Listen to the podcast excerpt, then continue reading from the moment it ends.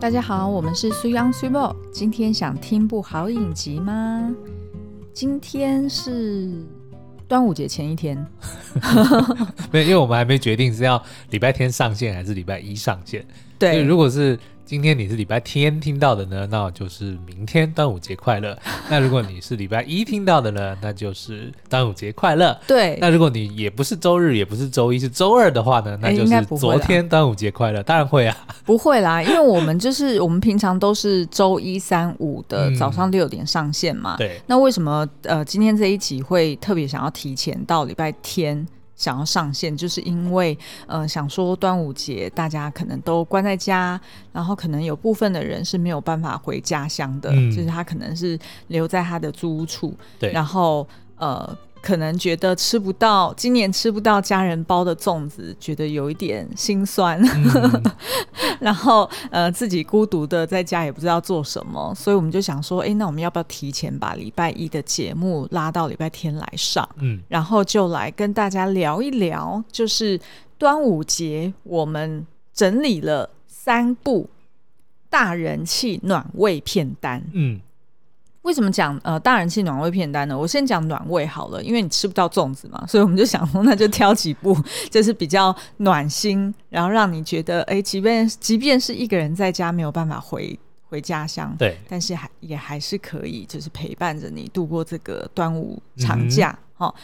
然后大人气呢，我们可以讲一下，就是其实大人气或者讲大人味好了，这个大家在日本应该常常都听到，然后也就红到台湾来，然后大家联想到大人味，通常都会联想到什么？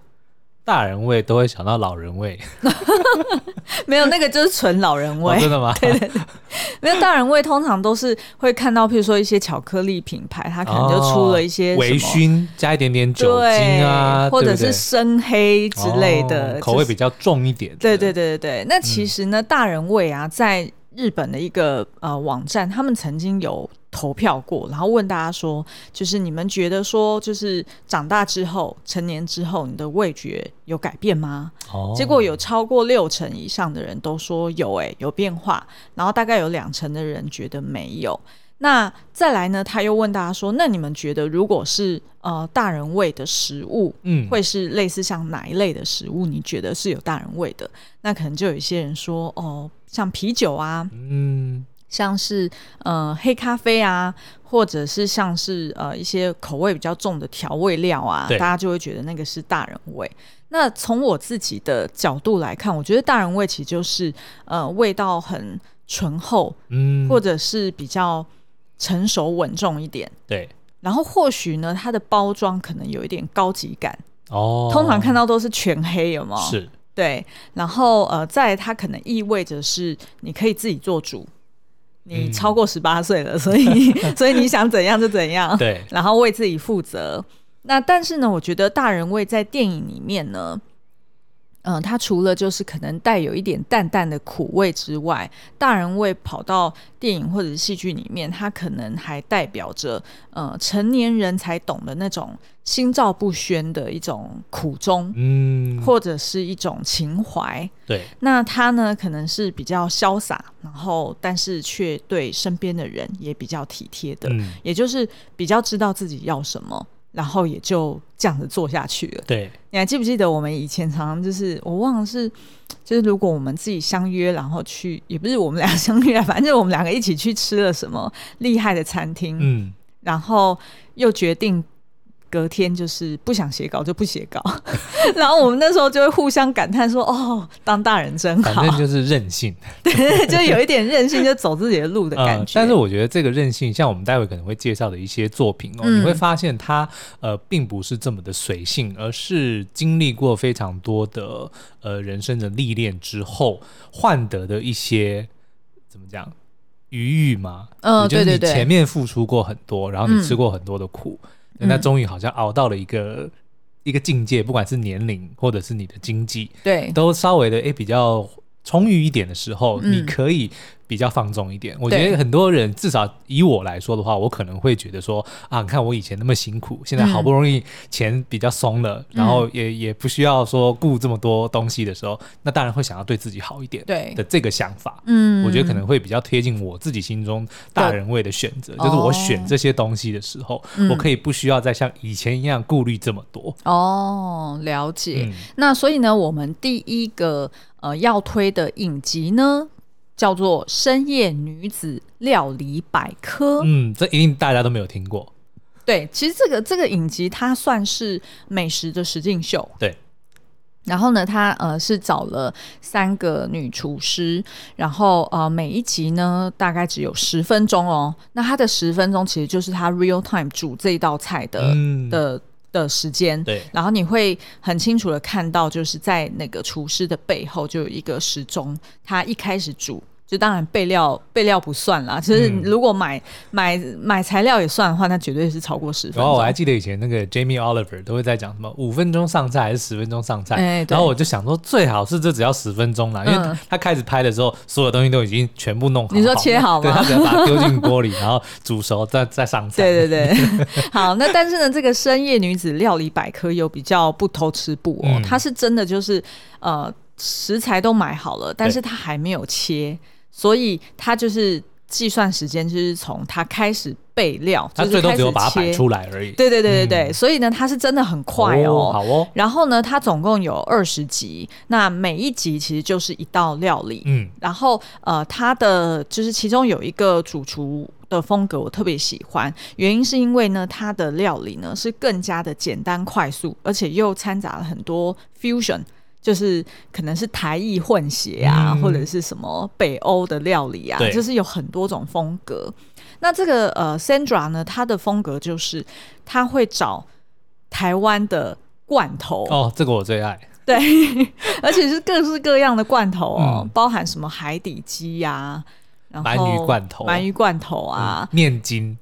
啊，对对对对对，土豆面筋，然后呢，它还会搭配一些就是你在便利商店就买得到的食材，嗯、譬如说呃那种什么小罐的希腊优格啊，或者是优酪乳啊，优酪乳，嗯、然后它还有那种呃舒肥的鸡胸肉，哦，我们常常在外面我们就会买的那种，都已经一整包就已经可以直接拆开就可以直接吃的，然后再来就是其实便利商店也都有卖白饭嘛，嗯，然后它就会利用这些食材，然后。搭上就是你家里随时库存的那些罐头，对，直接煮出那些 fusion 的料理，然后看起来真的就跟在餐厅里面上菜是没有什么两样的。对，吃起来我相信味道也一定都很好。对，所以我觉得这个它的这个很符合我们刚刚讲的大人味是什么？嗯、因为毕竟很多的人。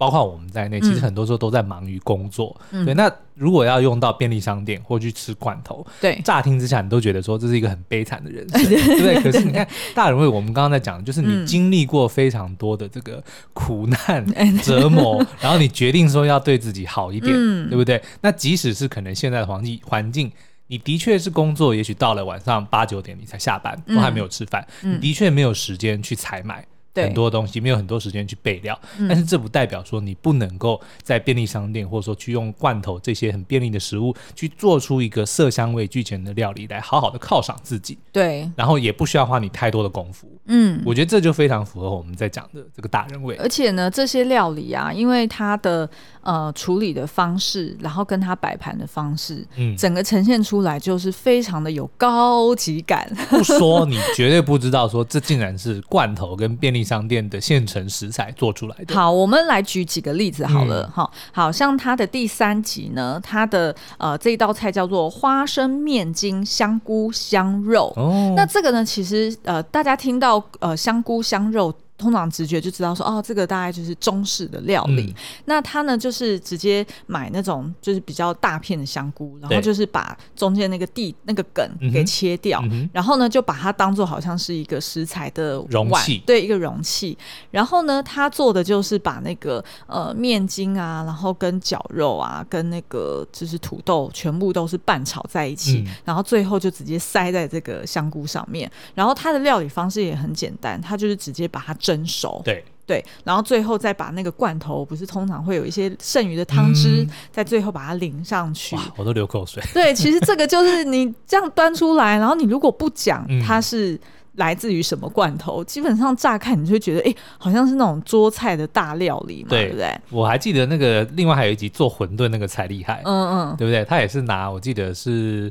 哦，它这个是对，它这个是叫做白酱菠菜海底鸡 cheese ravioli，ravioli 就是意大利的饺子。对对对，对，对，那它其实就是拿那个海底鸡罐头，嗯，也海底鸡应该就是尾鱼，对不对？是是是，对，然后再加上 mascarpone cheese，嗯，去拌，然后基本上就是原就是那个馅料了。对，然后呢，在白酱也超容易的，嗯，它就是拿优酪乳、优格，对，然后好像就这样。好像就这样子，对，然后再加上一些很很基本的调味，对，然后包水饺也很简单，它是包馄饨，对，就是一般的馄饨皮挤进去，我都不会做，我光是看那个样子，我就觉得说这我一定做得来。而且它只是拿一般的塑胶袋哦，对，然后你就把馅料直接在塑胶袋里面揉揉，揉在一起，对，然后就直接把那个塑胶袋的角剪掉，嗯，就直接用这样子把它挤出来，对，就好像是。大厨才会做的事情。各位，如果你们就是想要去，比如说 impress，假设你的不管是。呃，伴侣啊，或者是你的这个室友啊，室友啊，嗯、或者是情人，就是找一天，你说我去你家做一道菜，嗯、然后你也不需要大费大费周章，你只要准备这些东西，你就可以现成煮一个，而且是从头做，连连那个馄饨都是现包的哦，嗯，超简单，而且我跟你讲，那个出来的成果，我我还蛮有信心，我也做得出来。而且它这个，它它有，就是也不是。就你乍听之下，你会觉得说，哦，都是罐头，那会很不健康。嗯、但其实不会，因为它其实呢会搭配一到两样当令的食材。对，譬如说像现在可能他他那时候录制的时候，他就是有很多菠菜嘛，嗯、所以他就是会把菠菜就是只是直接用水煮沥干之后，然后点缀在这个呃 ravioli 的中间。所以你乍看之下真的很像那种餐厅的食物，对，意式餐厅里面端出来的料理耶。嗯、然后呢，我印象最深刻的是第七集。第七集真的实在是太扯了，而且呢，它号称叫做无火料理。Uh huh. 无火料理就是你根本不用开火，然后你可能就靠一个微波炉就够了。好、嗯，然后它怎么做呢？它叫做监狱饭，就是它这个监狱饭呢，它是说是相传从那个菲律宾的监狱传出来，然后就传到。呃，不同国家的监狱里 面，对，不是这样怎么传呢？我不知道啊，他们是不是有一个地下社团？哦，没有，可能就是出狱之后的人就会跟，就是他的伙伙伴们讲说，哎，你如果不小心进去蹲，那你就也可以用这一招之类的。对，因为他为什么这样说呢？他这个监狱饭呢，就不需要开火之外，他的食材都是随手可得。譬如说，呃，白饭这是一个嘛，对，然后再就是多利多滋。哦，洋芋片，对，就是玉米片，对，嗯，然后还有那个腰果，嗯，然后我记得还有他说，如果你可以吃香菜，那你可以加一点香菜去点缀，然后我记得好像还有一点辣椒啊，然后调味料，嗯，调味料之类的，然后呢，他就只需要一个塑胶袋，嗯，你就把所有的刚刚讲的食材全部丢进去，然后就把它揉碎，然后就把它倒出来，OK。然后你就可以吃了，嗯，就这样。然后呢，因为他说，呃，像多利多滋，或者是你要搭配其他脆的哦，它里面还有可乐果，差一点忘记。哦，他说最好你是搭有 cheese 口味的玉米片，对，所以它的味道就会再重一点。嗯，所以当你揉在一起的时候，那个炒饭的味道就会很像是那种西式的，就是有一点。就是那种西式的炒饭才有那种 cheese，然后又有脆脆的口感。没错，嗯、所以他才说，哎、欸，你如果要再变丰盛版，当然可以自己再加多一点调味料，否则呢，基本上这样子光看你就已经食欲大开了。我觉得也可以叫末日饭呢。哎、欸，对，对不对？哎、欸，等到世界，但世界末日可能饭比较难取得。哦，对对对对，好，那所以呢，呃，除此之外呢，它其实还有做什么？酥炸海底鸡 cheese 饺，嗯，哦，然后还有什么？红烧小卷罐头沾面，诶，它有用那个吗？鳗鱼罐头吗？因为我最喜欢吃那个红烧鳗，辣味红烧鳗。哦，它好像这个红烧小卷，它就是用红烧鳗去做。那它为什么不叫红烧鳗炸饭团，要叫红烧小卷呢？哎，我不知道哎，可能它是 I don't know。然后还有一个什么凤梨玉米鸡 open sandwich 哦，这是北欧料理哦。然后它就是真的 literally 就拿凤梨凤梨罐头跟玉米罐头。我觉得 open sandwich 是一个很。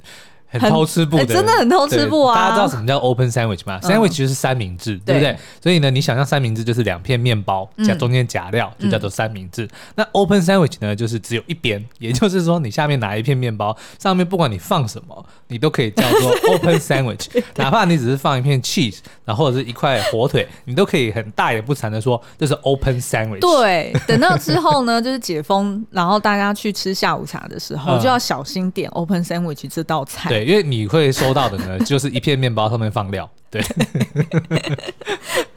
好啦，那这个呢，就是深夜女子料理百科哦。嗯，那这个系列呢，它是在 My Video 影音平台上面找得到，所以大家可以去找来看看哦。好哦，好。那除此之外呢，我们另外要再推另外两部，也是非常大人味又很暖胃的片单，但是就不是美食节目了啦。那怎么会暖胃？暖心吧？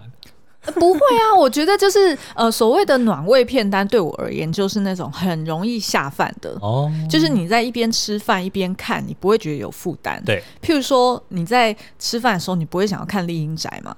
呃，对不对？OK，你也不会想要看什么什么什么夺魂剧，哎，夺魂剧，或者是一些其他那种太过刺激的影集，嗯、你会觉得说啊，吃的有点紧张，所以呢，要那种就是节奏比较。可能比较适中一点，然后它的画面是很清新、很美丽的，嗯、然后它的剧情呢也是没有那么烧脑。对不对？对，就是比较简单，然后但是里面又带有深层的含义，可以供你就是回味再三的那种。对我而言，就是暖胃片单。嗯、反正就是五脏六腑觉得暖暖的，哎，对，就很舒服这样子。对，好，那这一部呢是呃，我我也是我们最近才刚开发到的一个新的剧哦，嗯、因为我们很久没有看日剧了。是的，其实虽然以前很爱看，早期就是大家应该。如果是我们这个年纪的，一定听过像什么长假、嗯，恋爱世代，嗯，然后海滩男孩，嗯之类的。你刚刚讲的三部里面有两部，就是跟今天要介绍的这一部的女主角有关哦。哦好，我要介绍这一部呢，就叫做《大豆田永久子与三个前夫》哈。哦，是不是听完会主角？女主角叫做大豆田永久子，对，她姓大豆田，对，然后叫永久子，对，OK，然后跟她的三个前夫，对，没错，okay, 是不是乍听会觉得说，啊，这到底什么东西？这是一个剧名吗？嗯好，那这个呢，其实是呃一部日剧哦，然后它总共有十集，那目前呢已经跟播到第九集了，嗯、应该是下周三在那个 Friday 影音平台上面就会播出完结篇。那它每一集呢就大概一个小时，呃，所以算是一个蛮适中的一个长度，嗯，嗯。然后呢，这个呃影集呢，为什么刚刚说跟就是须央讲的长假还有恋爱世代相关？嗯，是因为女主角就是。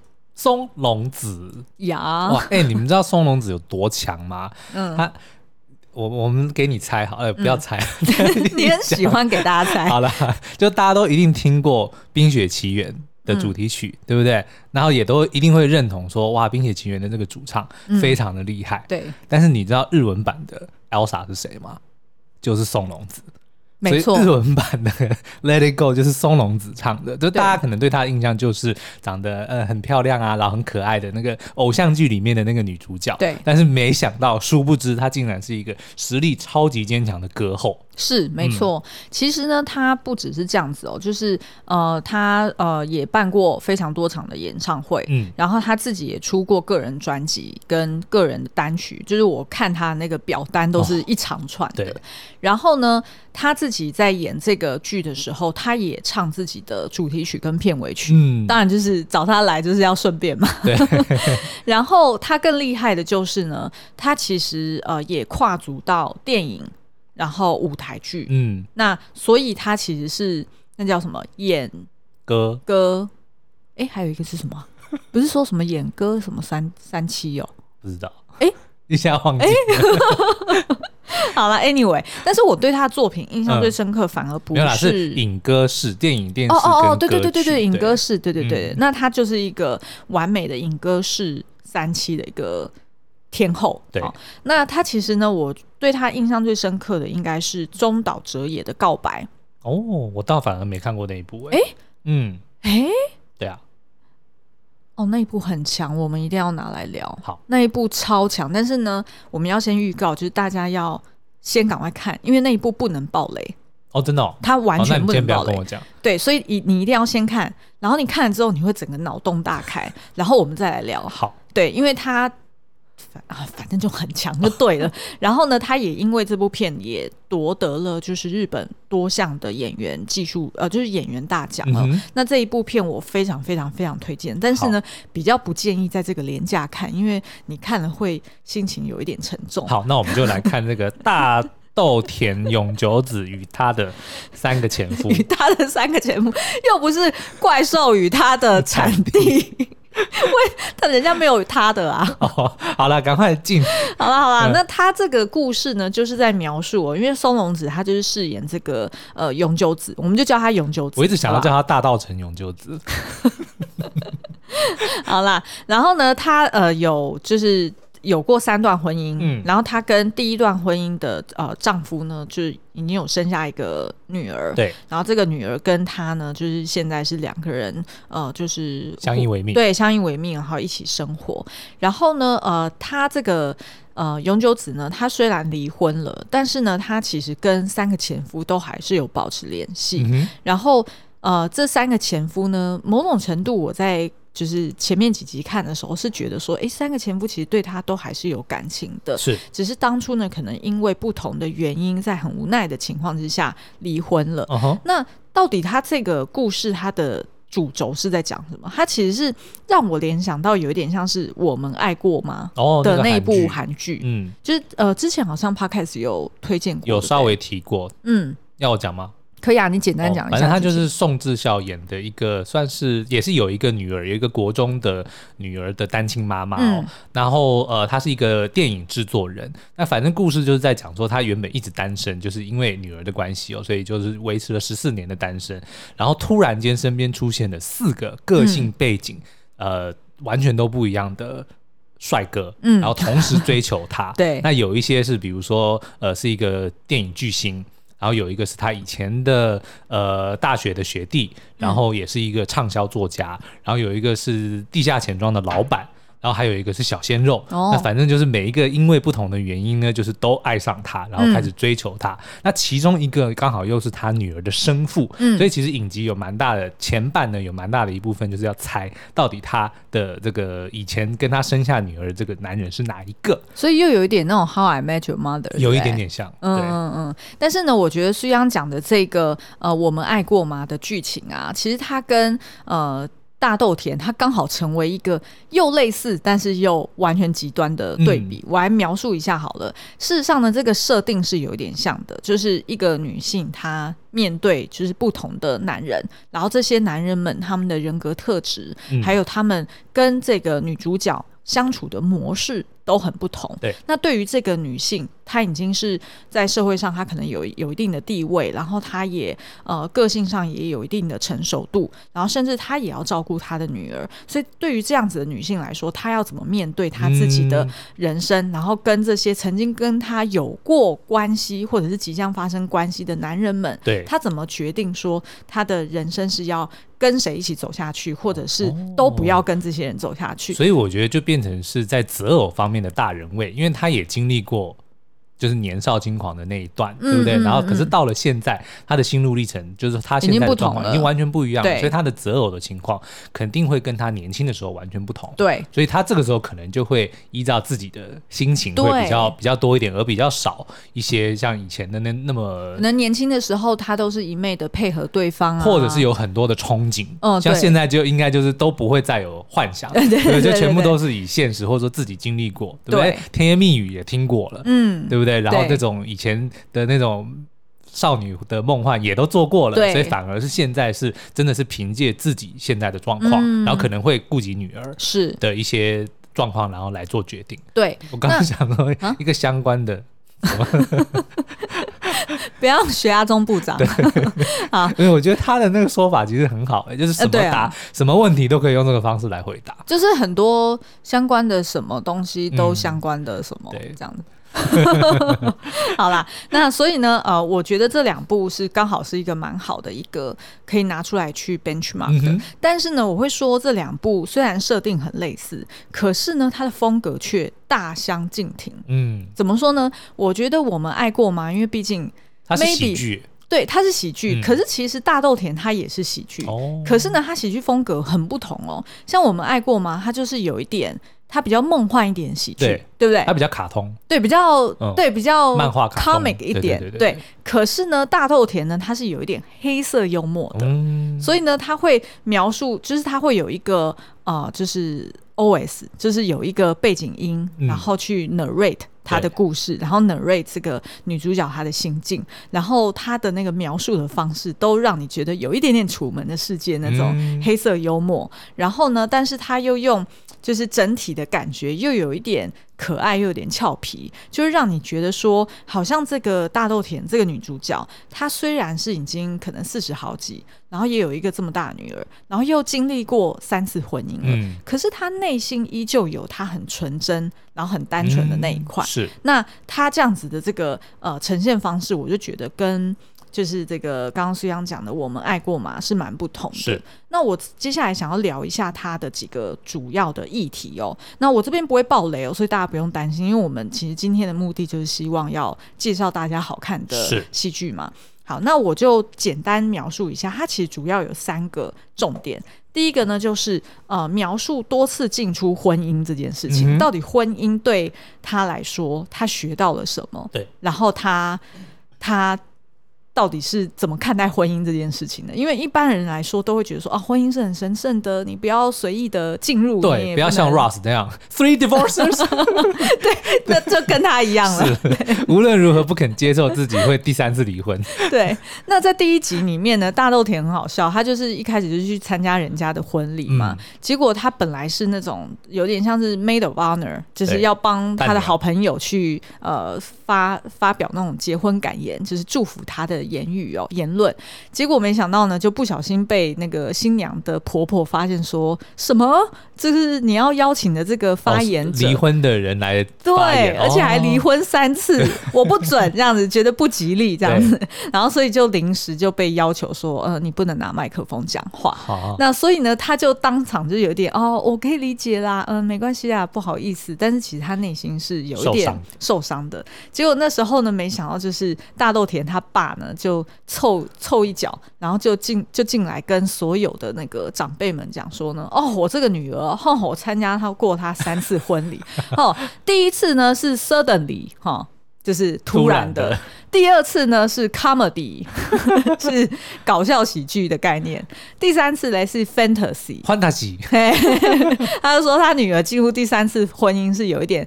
抱着不切实际的幻想，哦，他就用这样子 suddenly comedy and fantasy 去描述他女儿的三次婚姻，所以你就可以发现说，就是呃，作为这个女主角大豆田，她内心是有多么就是很无奈的感受，因为她其实也是在追求幸福啊，可是没想到最终都不成功，对，然后呃，其实它里面也有一句呃。那个台词我觉得也讲的蛮特别的，他就讲说呢，呃，会离婚呢，证明你活得诚实坦荡，嗯，把捡来的一百元呢，要是花掉就是犯罪啊。如果离婚一百次，那就不是喽。他的意思就是说，呃，你离婚三次，OK 啦，OK 啦，哦、就是代表说，哎、欸，你很诚实面对自己的心意。对，但是如果离到一百次，那你就要考虑一下，就是对于他来说，他就会觉得啊，就是好像。就是我同时也要诚实面对自己，但是我同时也要去顾及外界的感受，嗯、还有我这个女儿的感受。是，所以就是呃，这个多次进出婚姻的这个亮点，我觉得还蛮妙的。我觉得外界可能他应该不是这么的在意啦，应该是女儿。对，会比较比较在乎。嗯嗯嗯嗯。然后呢，第二个我觉得就是在描述所谓自我追求、自我独立跟 versus 有人珍惜这件事情。嗯、就我们会看到呢，其实这个呃大豆田呢，它其实已经成为一个好像是物流产业，呃，不是物流。叫做物业，嗯，物业的呃社长，对，所以他底下管的公司呢，那个员工呢，其实是十几个人，嗯、算是一个蛮有规模的公司，对，所以对这个呃，就是大豆田来说呢，他其实是在事业上非常的有成就，然后呃，在跟就是同事们互动呢，他也非常得意，然后也很有大将之风。所以对于这样子的。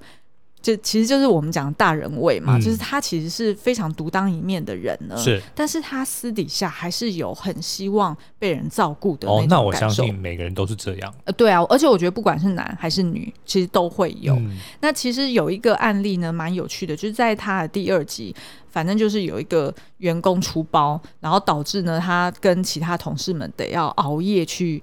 Fix 这个这个问题哦，结果呢，弄了整个晚上，终于处理完了。然后大家们也都觉得说，哇，社长非常有领导力，然后也越来越佩服他。那他本来呢，就是抱着诶蛮满足的心态走在那个。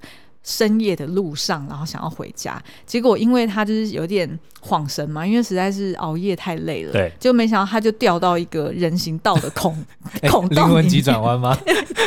然后还卡住一半，然后他卡在那边的时候，他就一方面那边想说，我怎么那么衰，怎么那么可怜啊？嗯、然后同时呢，又不小心睡着了。因为太累了，对，结果没想到就被他的那个第一任的前夫经过看到，然后就把他捡回家。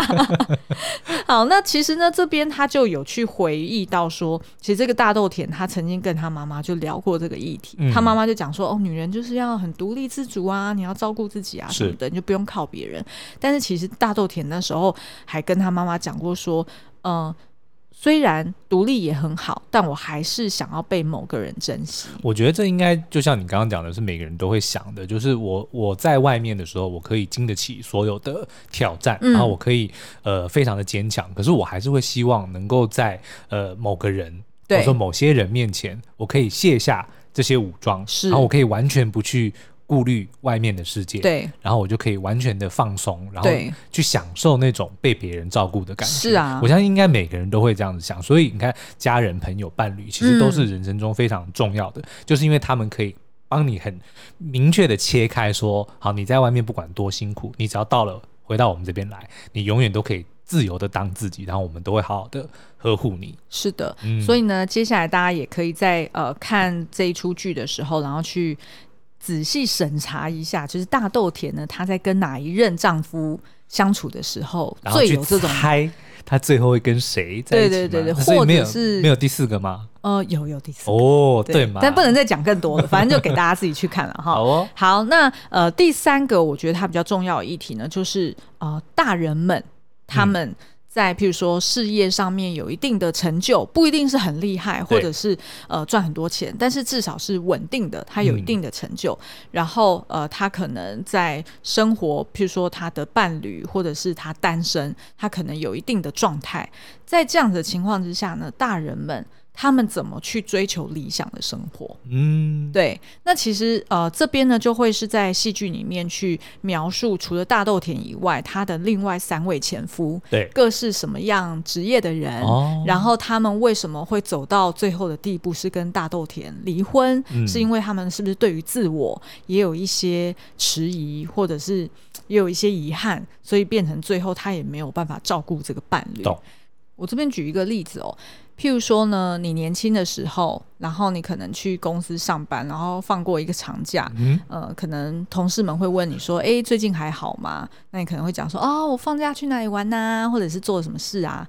或者是呢，你跟你以前的呃同学有同学会。”然后可能大家也都会问你说，哎，那你现在这几年好久不见，嗯、那你最近过得好吗？你可能会描述一下说，哦，我现在在做什么产业，然后呃，我有没有结婚，或者是呃，我们生小孩，类似像这样子的一个交代哦，就简单描述一下自己的生活状态。但是呢，当有人问大豆田说，哎，多年不见，那你过得好吗？只有大豆田他会描述的都是，嗯，生活没那么单纯。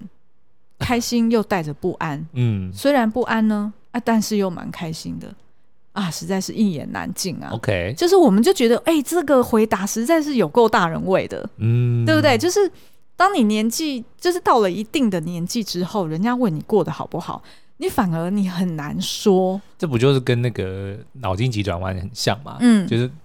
年轻小的时候，对你的这个情绪都是一个颜色的，哦，对对对，对不对？开心就是黄的，嗯、生气就是红的，忧郁就是蓝的。那可是随着你的这个经历变多，然后你成熟懂事之后，你会发现说，其实快乐不会是纯粹快乐，嗯、它都一定还是会带有一点点的哀伤，嗯，对不对？然后你的愤怒也不会是纯粹愤怒，它一定都还会有带掺杂其他的情绪。我觉得他应该就是在讲这个，所以搞不好之后脑筋急转弯如果再拍续集，哦、如果拍就是真的是到了一定的年纪，比如说 Riley 他变了三四十岁，嗯，可能他的大脑里面的那个又完全不一样，就是可能又不是又不是这么单纯，只是一个彩色的颜色球，他可能还会再另外有一些别的东西，对，有一些。我觉得这个也许是可以，会会蛮妙的。对，然后而且呢，似乎是呃大人们。只有跟大人们在这样沟通的时候，彼此才会有那种心照不宣的感觉。嗯、当然啦、啊，你如果跟一些就是真的比较年轻的人说，哦，你的你的快乐是掺杂的忧伤，他可能没有办法理解这是什么意思，对，对不对？嗯。但是你如果跟哎同样的人，就都有经历过这些，你才会知道说，哦，原来是因为什么什么原因，嗯，对不对？对。好哦，那所以呢，以上就是呃大豆田永久子与三个前夫。我觉得他这个片名实在是取差了。没有啦，他一定简单一点。他当初绝对没有替海外的去想，对不对？比如说，他没有去替你，你台湾的人或者说中文人怎么想啊？日文一定念起来很顺口，嗯，对不对？就所以我们要多多的去 体谅人家一下，好吧？嗯，所以呢，这呃这一出可以在那个 Friday 影音平台上面找得到，哦这个是啊他们的独家。好，好，然后最后一部呢，嗯，叫做《如蝶翩翩》，是我之前其实在呃。YouTube 上面已经做过一支影评了，嗯、是我非常的喜欢的一部韩剧。但是我们那时候做 YouTube 影评的时候，发现有好多内容都塞不进去讲，对因为它太多东西可以讲。没错，就连今天，其实我发现我们现在已经接近四十分钟了。对，所以呢，我们就稍微讲一下。怎么样？怎么样？你又想要留到下一集？是，是因为如蝶翩翩太多东西可以讲了。哦、对，我不希望说哦，在这一集这样草草结束哦。OK。对，因为你看，我们上次其实 YouTube 影片里面我们就聊到说，它是。呃，梦想的不同的样貌，相对不对？嗯、我先稍微讲一下故事情节好了。嗯、他就是说呢，有一个呃叫做李彩璐的这个二十三岁的少年哦，他是半路出家，他十九岁的时候才开始学芭蕾舞。那芭蕾舞通常都是可能要很年很年轻的时候就要去学。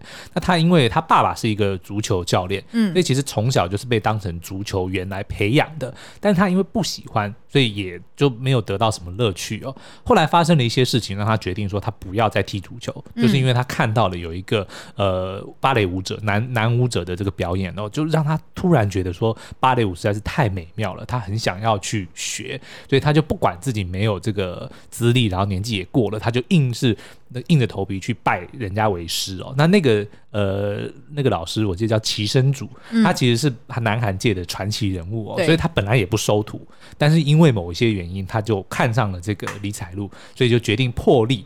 收他为唯一的徒弟，然后呃，即使他的这个状况不是这么的好，他还是就是倾囊相授教他。嗯、但是重点是，这个李彩璐后来我们认识他的时候，他是二十三岁，他已经练了四年了，就准备要成为职业舞者，却遇到了一些事情卡关。可是此时呢，却有一个七十岁的退休的邮差老爷爷，就某天不小心看到他的表演，嗯、同样的也是被他打动，然后就突然那个。尘封在心底数十年的这个愿望就被唤醒了。对，他也想要学芭蕾舞。嗯，所以这个故事其实就是在讲这个七十岁的李德初，哎，他叫沈德初爷爷跟李彩璐这个少年，他们是如何透过芭蕾，然后成为了这个忘年之交，然后是在讲互相扶持追梦的这个过程哦。嗯，所以我们在 YouTube 影片其实就是有把呃这部影集里面呈现的梦想的各种样貌有解释。有稍微的叙述一下，比如说，呃，梦想是热情，嗯，然后梦想是行动，但是梦想呢，它却也是一个负担，对不对？我们有有做一些这样子的对比哦。嗯、可是这部影集它还有非常多可以探讨的地方，其中一个像 Triple 这边有有写的，嗯，然后你就不小心把我的讲稿给关掉了。对好了，不同形态的人追梦，嗯、对对不对？像我们有些，嗯、我们自己都会认为说啊，那些很成功的人，他一定就是很有天分啊，就是靠。